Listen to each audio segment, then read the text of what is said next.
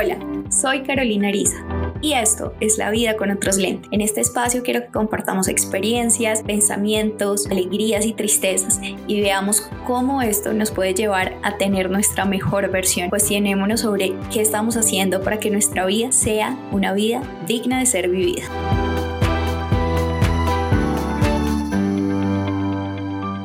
Bienvenidos a La Vida con otros lentes.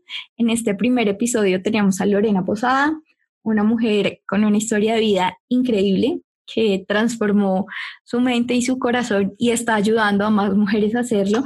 Lorena, muchísimas gracias por estar en La Vida con otros lentes y gracias por contarnos y compartir tu historia. Gracias a ti, Caro, por la invitación. Yo feliz de, estar aquí y hablar contigo, que nos escuchen en este ratico tan lindo. Muchas gracias. Lore, lo primero, pues, que a mucha gente le da como la, la intriga, es uno como tiene un despertar espiritual o como uno deja lo que llamamos el piloto automático de estar trabajando, de vivir para trabajar, de salir, de hacer plata, de comprar cosas y decir, ok, necesito un tiempo para mí y necesito reconocer quién soy. Mira, Carito, yo creo que a todos en, este, en esta experiencia humana eh, nos toca de maneras diferentes como reencontrarnos y eh, redescubrir nuestro camino, ¿no? Redescubrir que somos eh, seres espirituales y que vinimos a aprender pero cada uno lo hace a través de diferentes caminos. Algunas personas tienen que enfrentarse a una enfermedad muy grave y ante la inminencia de la muerte empiezan con esta inquietud de hay algo más, ¿no? Hay algo más allá de, esto que vemos, de las distracciones de, del ambiente. Hay personas que lo hacen a través de una pérdida económica, de la pérdida de un ser querido. Mm, en mi caso particular, pues fue básicamente porque llegó un momento de mi vida en que eh, lo tenía todo, supuestamente, ¿no?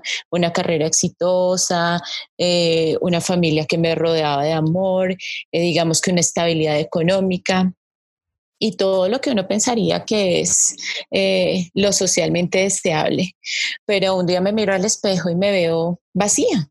Y ese vacío me llevó a, emprender este camino, eh, que fue un camino largo de mucha sanación y, que en, el que continúo ahora, ¿no? Eh, a través del cual descubrí mi misión de vida. Y esto es algo súper importante en lo cual me llama mucho la atención y es que dices redescubrirnos. Nosotros pasamos por muchas etapas en la vida en los cuales ponemos como capas de cebolla y distractores de todo tipo para no aceptar como esa realidad de que somos y muchas veces nos miramos con vergüenza. Como, Así es. Y nos comparamos, no sé, en el ámbito económico de tal persona tiene una vida perfecta, ¿no? Nosotros siempre pensamos que el de al lado, que el vecino, que el amigo, que la tía tiene la vida perfecta porque no conocemos sus problemas y ya su parte más especial y espiritual y su relación consigo mismo. Entonces, cuando tú te miras al espejo y dices, ok, yo no, no me reconozco, no soy feliz, ¿cómo comenzaste a redescubrirte y decir, yo no quiero vivir así, yo quiero cambiar? Pues mira, digamos que durante mi vida, desde muy niña, tuve varios momentos como, como esa alarmita que te dice, oye, despierta, no es por aquí, tienes que coger otro camino, pero vivía en un mundo rodeada de muchas distracciones, como te digo, ¿no? Eh, lo que socialmente se espera de ti, todo este tema de conseguir y alcanzar esos estándares que te pone tu familia, la sociedad y, tú mismo. Entonces, ah, a pesar de que tuve en varios momentos estas alarmitas, uno de mis primeros momentos que recuerdo fue la muerte de mi abuelo, que fue un episodio bien doloroso para mí y en ese momento no entendía la muerte, por ejemplo, como la entiendo ahora. Entonces me sumí en una profunda depresión y fue como un primer momento en el que toda esta inquietud, digámoslo así, espiritual, estaba despertándose, pero de nuevo volví a traerme más el tema de como lo digo yo, los distractores externos. Entonces me volví a meter en esto y llegó una etapa en la que me metí de cabeza al trabajo ¿no? Y absorbida totalmente por eso, como te digo, tratando de escalar en una eh, pirámide que, pues, que te construye la sociedad y que tienes que ir subiendo. ¿no? Otro momento en que se lanzó otra alarma fue el momento cuando tuve una, una enfermedad en mi útero y fue un momento muy fuerte para mí. Me vi enfrentada ante la inminencia de una enfermedad que, que, podría ser muy, muy complicada. Y en ese momento vuelvo y me cuestiono, yo, por aquí no es, tenemos que, que mirar más allá. Eh, pero de nuevo, vuelvo a asumirme en mi trabajo, en mis cosas, hasta que llega un momento en que un día me miro al espejo y digo, eh, ¿qué es este vacío? ¿Qué es esta sensación de, de absoluto vacío a pesar de haber chuleado muchas cosas en tu listita, ¿no? Eh, no, no soy yo, no, no me encuentro. Y entonces decido dejarlo todo, decido alejarme, como digo yo, para encontrarme.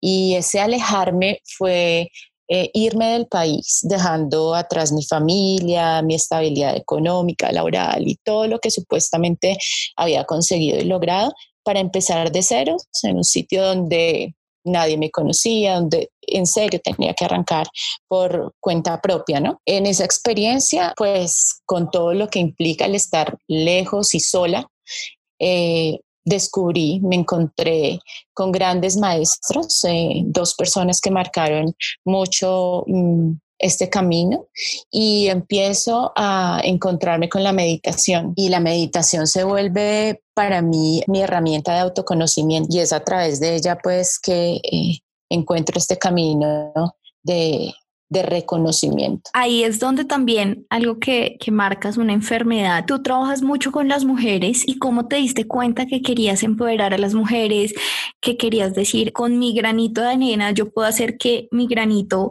o mi semillita florezcan otras personas y ellas también puedan cambiar? ¿De dónde nace como esa necesidad de servir? Pues mira, a partir precisamente de esta condición que tuve, de una, como lo llamo yo y como lo veo ahora, estaba peleada con mi útero, con mi energía femenina, estaba peleada con uh, una cantidad de memorias que tenía y fue un proceso de reconocer, ¿no? Para mi propia sanación tuve que reconocer todas estas heridas, eh, de mi linaje ancestral, de mi linaje femenino, eh, reconocer a mi útero y resignificarlo. Entonces, este proceso de sanación personal fue muy lindo. Fue transitar el dolor, sintiéndolo profundamente, viviendo cada experiencia, eh, porque cuando tú estás en esto y empiezas a redescubrirte y te miras al espejo, ves cosas que te gustan y cosas que no te gustan, cosas que, que te duelen y cosas que te hacen sentir muy bien, pero eso hace parte de este camino. Entonces me dediqué a transitar este camino de dolor en profunda conciencia eh, para sanar esas, esas memorias. Y pasado esto, eh, cuando, cuando regreso aquí a mi país, bueno, de hecho cuando estaba en el, en el otro sitio donde vivía fuera del país, empecé a hacer grupos con mujeres uh, porque digamos que la vida me presentó muchas oportunidades de compartir mi experiencia y esto llamó la atención de muchas mujeres y empecé a tratar el tema de cómo resignificar esto, ¿no? Resignificar nuestro útero, nuestra relación con este cuenco sagrado divino, con nuestra energía femenina empiezo a tratar el tema y di varias charlas respecto al tema, trabajé con varias mujeres fuera de, del país y cuando llego acá dije, mm, no, tengo que continuar con esto porque siento que es mi llamada y es ahí donde, como te digo, había encontrado mi misión de vida y vengo a darle más sentido al trabajar con mujeres porque algo que, que, me llama mucho la atención que dices es que es reconectarse con el cuenco sangrado, como con tu identidad de mujer. Y todo el tiempo en la sociedad nos crían como tú no puedes ser débil, tú tienes que ser fuerte. Muchas mujeres han vivido violencia de diferentes tipos, abusos sexuales, y reconectarse con esta parte femenina y decir, ok, yo tengo un poder especial, eh, el universo me dio la oportunidad de ser especial, cómo lo puedo aprovechar como una mujer que puede estar pasando por muchas cosas en su cabeza y ha sufrido de violencia y muchas veces se maldice ella misma por ser mujer puede volver a esa reconexión, Lori? Ah, es un acto de amor profundo y hay que, como te digo, eh, volver la mirada hacia adentro, ¿no? Y eh, conectar con esa energía desde el profundo amor. Pero tienes que hacer un proceso de sanación. Em, yo sé que nosotras las, eh, las mujeres estamos muy marcadas por el patriarcado y esto no es cuestión de dos o tres décadas, esto es cuestión de hace muchísimo tiempo. Y mm, muchas cosas han perdido el real significado y valor, como nuestro mismo sangrado, ¿no? Nuestro ciclo menstrual. Eso es uno de los tabús grandísimos que uno dice, pues en esta época eso no debería darse. Y lo hablamos en el grupo, en Caminando con la Luna, es un grupo que tenemos donde eh, trabajamos este tema de resignificar nuestro ciclo y nuestro sangrado. Y lo hablamos y sí, o sea, venimos como muy marcadas por unos tabús, ¿no? Como si se nos castigara el hecho de ser mujeres, como si se nos castigara el hecho de sangrar. Y esto eh, lo que pasa es que tiene, bueno, una historia bien larga y para hacértelo un poquitito más corto es que nuestro poder, nuestro gran poder, ese poder de creación y de creatividad que reside en este cuenco sagrado, en esta fuente de poder divina que tenemos, que es nuestro útero, pues se ha manifestado todo el tiempo. Por eso el patriarcado se vio que el poder de la mujer era muy grande, entonces empezaron a crearse una cantidad de tabús y de limitaciones para la mujer para que no manifestara en pleno de lleno todo su poder. Cosas como, por ejemplo, tan importantes como el sangrado, se les dan nombres despectivos.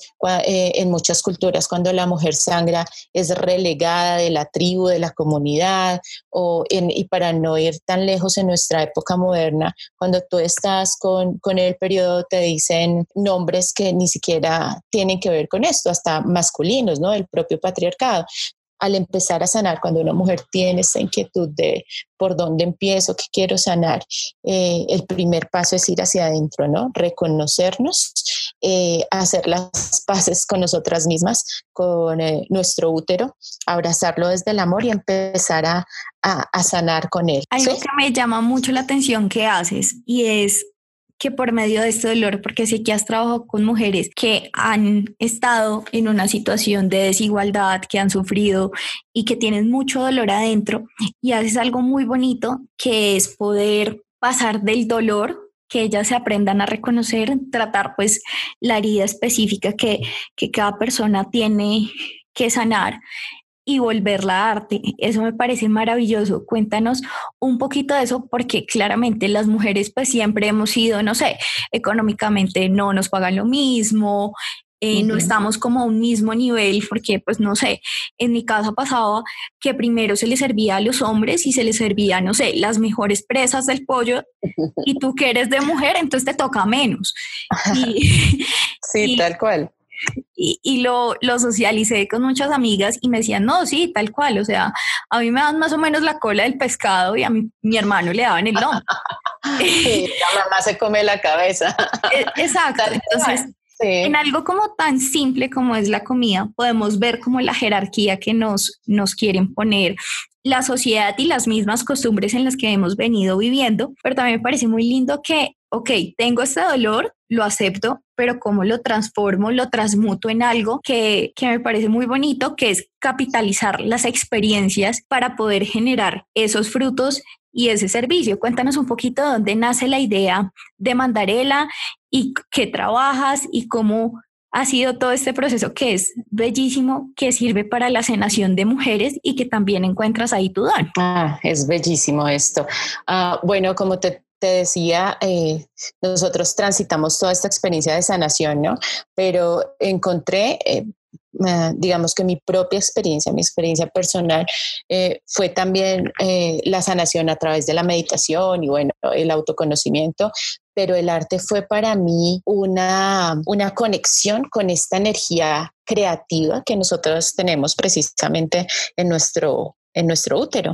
Entonces, al reconciliarme con mi útero, al hacer esta terapia, empecé a encontrar, a, volver a conectar con todas estas em, inquietudes artísticas que yo desde niña había tenido. A mí desde pequeñita me encantaba pintar y en cualquier papelito que veía hacía monachitos, coloreaba, tenía cuadernos de dibujos, pero eso lo fui perdiendo con el tiempo. Entonces en este proceso de sanación encontré en los mandalas eh, una terapia de arte bellísima para mi propia sanación y empecé a conectar con el color, los trazos y en este camino descubrí las acuarelas, el, todo, todo lo de arte me encanta, pinto en madera, eh, lienzo. Entonces yo dije, ok, esto ha, significado tanto para mí y puedo expresar mi creatividad a través de esto, que qué bonito combinar ambas cosas. Entonces ahí, a partir de eso, nace Mandarela. Mandarela es un proyecto desde el corazón, la verdad, hecho con todo el amor y toda la intención. Em, y Mandarela nace con el fin de unir arte y sanación. Eh, entonces, este proyecto lo que pretende es que a través del arte eh, podamos sanar y, y, reconectar con esa energía de creatividad, de creación que reside en nosotras. Mandarela es así la materialización de un sueño, ¿no? De colores y como digo yo, de vuelta al interior. Y me inspira mucho la naturaleza, ¿no? Las, los mandalas con sus formas de hojas eh, y los colores y bueno, todo esto como terapia, digamos que fue la primera opción en, en Mandarela, empezar a trabajar con mandalas. Pero se trabaja con varias técnicas, entonces Ah, lo que hacemos es que hacemos talleres, talleres donde eh, empezamos desde el propio diseño del mandala, no solamente el colorear, porque tú ves que hay muchas uh, que libros para colorear, que descargas imágenes y coloreas. Entonces aquí empezamos en los talleres desde la misma creación del mandala. Con, uh, con, la parte técnica y luego un poco más intuitivo. Empezamos a conectarnos haciendo una meditación eh, precisamente en esto, ¿no? Es trayendo tu atención al momento presente del trazo, cuando tú creas, cuando a través de las formas y el color estás dándole vida a algo, ¿no? Eh, tu útero genera vida, tu útero es capaz de eh, nutrir, de gestar, de nutrir, de parir tanto un ser humano como ideas y proyectos. Entonces, cuando tú tienes, uh, estás creando algo, estás pariendo y entregando al mundo esa creación tan linda y eso, eso lo haces a través del arte.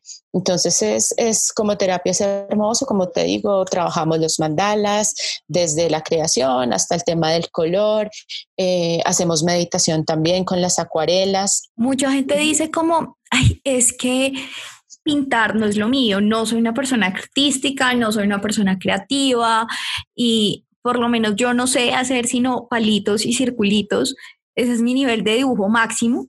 Entonces, quiero que aclares esto, o sea, la gente tiene que, que quiera tomar por decir la experiencia de mandarela y con los mandalas o con la acuarela, tiene que saber algo de pintar o se trata algo antes y, y, se intenta como sanar esa herida o algo así? No, mira, en lo absoluto, no necesitas un conocimiento previo, porque esto no se trata de, de una escuela de arte, ¿no? Esto se trata es de una terapia en la que vas a plasmar toda esa creatividad tuya, así sea bolitas y palitos, como dices tú, la vas a plasmar en una obra hermosa de creación, porque viene de ti, viene de tu interior.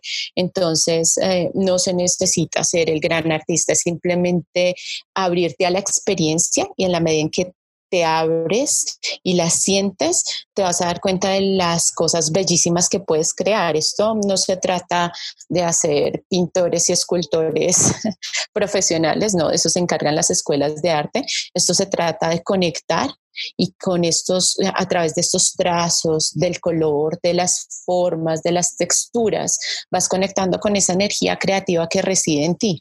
Y todo lo que hagas va a ser perfecto, es la manifestación de esa belleza que hay en ti. Eh, entonces no, no se trata de nosotras mismas hacer juicios de si lo hago bonito, muy artístico, o si el trazo me quedó un poco torcido, no, todo lo que hagas va a ser perfecto porque hace parte de tu terapia de sanación y es... En la, en la, medida en que tú lo creas, es creación divina, es creación perfecta. Lore, para alguien que esté en el proceso de reconectarse consigo mismo, ¿qué le puedes recomendar para que muchas veces, o, en mi caso fue, dejar el papel de víctima, el papel de, ay, sí, pobrecita yo, es que a mí me pasa todo lo malo. Ese fue como el primer gran paso que yo dije, ok, tengo que ser responsable de mis acciones y, y creo que fue parte fundamental de mi despertar espiritual y, de ser conscientes de que yo tengo las riendas de mi vida y que no soy la actriz de la película de mi vida, sino soy realmente la directora, la escritora y puedo hacer lo que yo me proponga. ¿Qué recomendación le darías a alguien que dice, ok, quiero tener este despertar espiritual, pero no sé por dónde empezar? Bueno, digamos que todo te llega en el momento perfecto, ¿no? O sea, cuando tú tu espíritu está preparado para el momento, eh, vas a conectar. Eh, pero digamos que si que una recomendación puntual que daría es, tienes el interés, eso se está moviendo dentro de ti, empieza por llevar la atención a ti mismo, ¿no? A tu cuerpo y a tus emociones. Eh, y para esto la meditación es un camino bellísimo. Eh, la meditación también, hay mucha gente que piensa que pues tienes que ir a la India a entrenarte con el super gurú, tienes que hacer poses así tipo espagueti para meditar, tienes que cumplir una cantidad de, de condiciones para meditar. No, tú puedes meditar de muchas maneras de las que ni siquiera lo hubieras imaginado. Puedes meditar comiéndote un chucorramo. Yo lo hago casi todos los días y lo disfruto cantidad. La meditación es básicamente traer la atención al momento que estás viviendo, conectarte con el momento profundamente y vivirlo y sentirlo en, cada respiro que haces. Y precisamente la respiración es el camino, ¿no? Muchas eh, culturas, muchas ah, ideologías, muchas religiones coinciden en afirmar que la, respiración es el camino que lleva adentro, ¿no? Eh, ese es el camino que te lleva al interior. Y, al principio puede que no sea fácil, pero conectarte a través de tu respiración va a ser como el primer eh, paso para iniciarte en la meditación. Simplemente dedícate a sentir tu respiración, conecta con la sensación y bueno, ahí poco a poco irás añadiendo em, ingredientes a esta, a, esta meditación, ¿no? Cada elementos que te vayan eh, sumando a, la práctica de la meditación. Eso sería lo primero. Y lo segundo, conéctate con algo que te haga sentir muy feliz, ¿no? Una actividad física, una actividad donde pongas tu energía, eh, pero de pronto no, no como con las expectativas y con los cánones externos, sino algo que desde tu corazón se mueva. Eh, si te mueve cocinar y prepararte algo delicioso, hazlo, pero hazlo con plena conciencia. El hacer cada actividad llevando la conciencia a eso te va a hacer conectar cada vez más. Y bueno, eh, finalmente cosas como el arte, como las terapias con el arte son valiosísimas, bellísimas. Puedo recomendar ampliamente porque por experiencia de vida lo sé, con las mujeres con las que he trabajado lo, lo sé.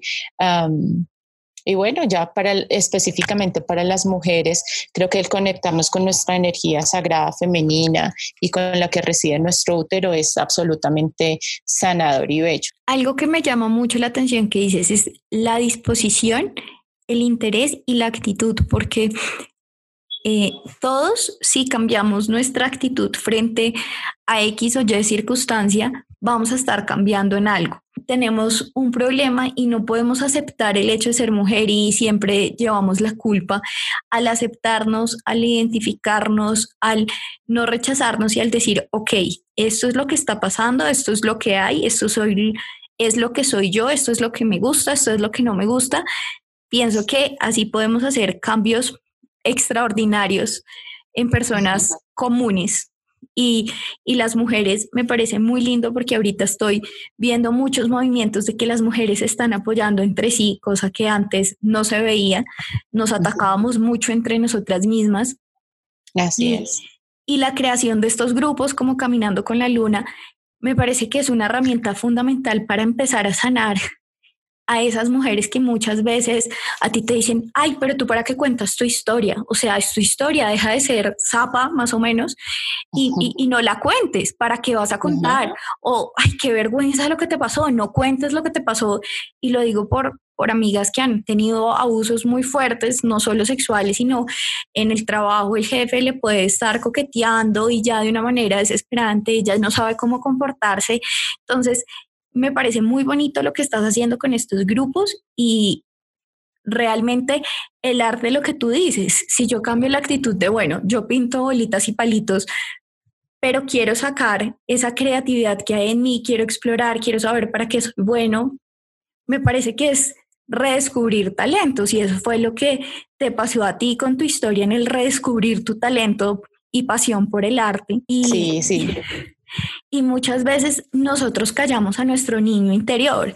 Entonces, también te quiero preguntar, ¿cómo cambiar como la perspectiva de vida y los lentes con los que vemos la vida muchas veces de todo tiene que ser psicorrígido porque no estoy cumpliendo lo que me está diciendo el vecino o mi familia de porque no voy a tener hijos a los 30 o porque no me he casado. Y cambiar esos lentes y ver lo que quería ese niño, cómo podemos llegar a recordar lo que quería ese niño o esa niña. Sí, mira, como, como te contaba nosotros con mi propia experiencia que yo vivía en los distractores externos, lo que tú dices, ¿no? Cumpliendo estándares de los demás lo que se supone, entre comillas, que tú tienes que ser, ¿no? Para tu familia, para tu pareja, para tus hijos, para tu trabajo, para todo, para la sociedad, tienes que cumplir unos estándares. Entonces, vuelcas toda tu atención y tu energía en lo de afuera. Si tú de verdad eh, quieres eh, empezar este reconocimiento y la reconciliación contigo mismo, no hay otro camino más que ir adentro, porque las respuestas nunca las vas a encontrar en el cargo más alto de trabajo que puedas eh, lograr, en los millones que tengas en tu cuenta bancaria. Nunca vas a encontrar respuestas ahí. Eso no te va a llenar. Realmente las respuestas están dentro de ti y están bien en lo profundo. Entonces, si quieres volver a conectar con eso, con eh, identificar tu misión de vida, saber por qué estás aquí, por qué este ser espiritual tomó forma humana, a qué vino, qué es lo que tiene que experimentar, qué es lo que tengo que aprender, cuál es mi misión de vida. Para conectar con eso, el único camino, el único camino es ir hacia adentro, porque las respuestas están en ti. Y ah, precisamente como ir hacia adentro no es fácil y como nosotros como seres humanos también tenemos muchos la, la, la, creencia de que es mejor lo fácil y rápido, ¿no? Entonces, pues me distraigo con las cosas externas y evito y voy postergando el mirarme, el reconocerme. Y es ahí donde Tú tienes que tomar la decisión, ¿quieres seguir viviendo con toda tu atención volcada afuera o quieres reconocerte, encontrarte, redescubrirte? Eh, y para eso tienes que ir necesariamente adentro. Que no Tú decías algo súper importante y es que todos pensamos que para ir adentro, para redescubrirnos, no sé, tenemos que ir a la India a un retiro espiritual. no, nada más lejos de la realidad que es no necesitas. Mucha gente piensa como el tema ahorita de la cuarentena, pero ¿por qué a mí? Porque tengo que pasar por esto, porque tengo que seguir en esto. Entonces, algo que me pareció muy importante fue que lo, lo, vi por internet y fue que querías el retiro a la India y querías reconocerte y reencontrarte, este es el tiempo. Y el aceptar, como tú dices, aceptar el momento en el que estamos viviendo y no angustiarnos por lo que va a pasar o por lo que ya pasó, sino reconocer en este momento que podemos cambiar, pienso que es fundamental para empezar ese redescubrimiento y el arte es una herramienta preciosa en la cual nos puede ayudar a, ver esa creatividad y, volver a nosotros, así sea pintar palitos con bolitas, pero sin juzgarnos y valorando lo que hacemos, porque también como que lo que veo y, nos pasa mucho a las mujeres es que nos juzgamos por absolutamente todo, por lo que hacemos y por lo que no hacemos. Total. Esto que decías me pareció súper bonito del tema de la cuarentena. Precisamente en este momento en que yo, como lo veo personalmente, para mí la cuarentena ha sido un regalo, ha sido una bendición, porque es el momento en que nos obligaron a ir hacia adentro. ¿sí? Bueno, las cosas externas y las causas por las que hayamos ido adentro, eh, pues esos son temas de discusión porque todo esto del tema del virus, yendo a, digamos a lo simbólico que implica el cerrar las puertas, ¿no? Eh, meterte en tu casa, más allá de la, en tu casa física y de cerrar tus puertas físicas, es ir hacia adentro de tu casa interior, ¿no? Es cuando tú estás en, esta, en este encierro, eh, te obligas, sí o sí, a mirar lo que hay a tu alrededor. Cuando tú estás en tu casa y no tienes eh, la posibilidad de ir a la calle, al centro comercial, al trabajo, de moverte en las calles, pues y no tienes sino un espacio reducido que es tu casa, te tienes que mover por ahí y la empiezas a reconocer más y te empiezas a preocupar más por cuidarla, ¿verdad? Y pues de cada uno dependerá si aprovecha este momento o solamente se queda sumido en el miedo que nos quieren vender, eh, en ah, esta paranoia colectiva o si eh, simplemente va a transmutar todo eso en creaciones divinas de, de su casa, ¿no? Acá hay algo muy importante que, me gustaría preguntarte y es, ¿cómo tú cambiaste de lentes, por así decirlo, cambiaste la forma de ver la vida, la forma de actuar y cambiaste los lentes con los que veías tu vida. Ahora eres más feliz, ahora te sientes más productiva. ¿Qué sientes con este cambio drástico que tú diste en tu vida? Ahora siento que vivo que soy yo, que eh, antes estaba viviendo eh, bajo una máscara y no era realmente yo, porque estaba viviendo, como te digo, para afuera, para cumplir los estándares eh, de alguien más, de otros, incluso los que yo me había impuesto y vivía en esa superficialidad. Ahora me reconozco, ahora sé ser divino que, habita ahí, que, soy un ser eh, espiritual simplemente transitando en este camino, eh, en un cuerpo humano para aprender, para cumplir mi misión de servir y, me siento, ah, digamos, conectada con esa, con esa espiritualidad y con ese eh, ser superior. Entonces, vivo más en plenitud, eh, me disfruto cada momento, las, la compañía de la gente, la voz de la gente, me disfruto el color, me disfruto las texturas, los sabores, cada cosa, cada cosa la vivo, la vivo y antes pasaban como si nada. Ahora me permito vivir y es que, como te digo, la meditación me ha permitido traer mi atención al momento que vivo ahora a mi momento presente y lo disfruto a plenitud. Lore, y, otra cosa que me parece súper importante que, que es de resaltar, que tu niña interior y que toda la vida te estaban diciendo, a ti te gusta el arte, a ti te gusta pintar, a ti te gusta colorear.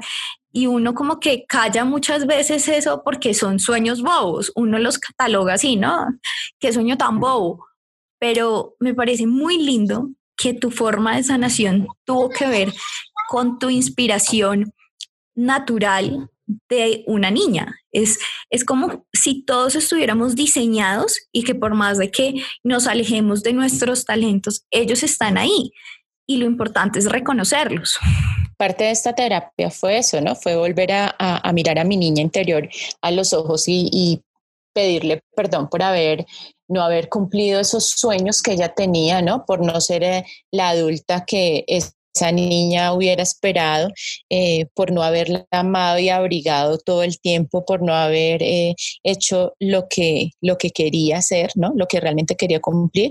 Y uno de esos sueños míos era uno, eh, cuando era niña, era ser médica, ser doctora y mm, otro era ser artista. Entonces, digamos que por el lado de la salud, eh, cumplí en parte la tarea porque me dediqué al, sector de la salud, em, pero lo del arte quedó ahí, ¿no?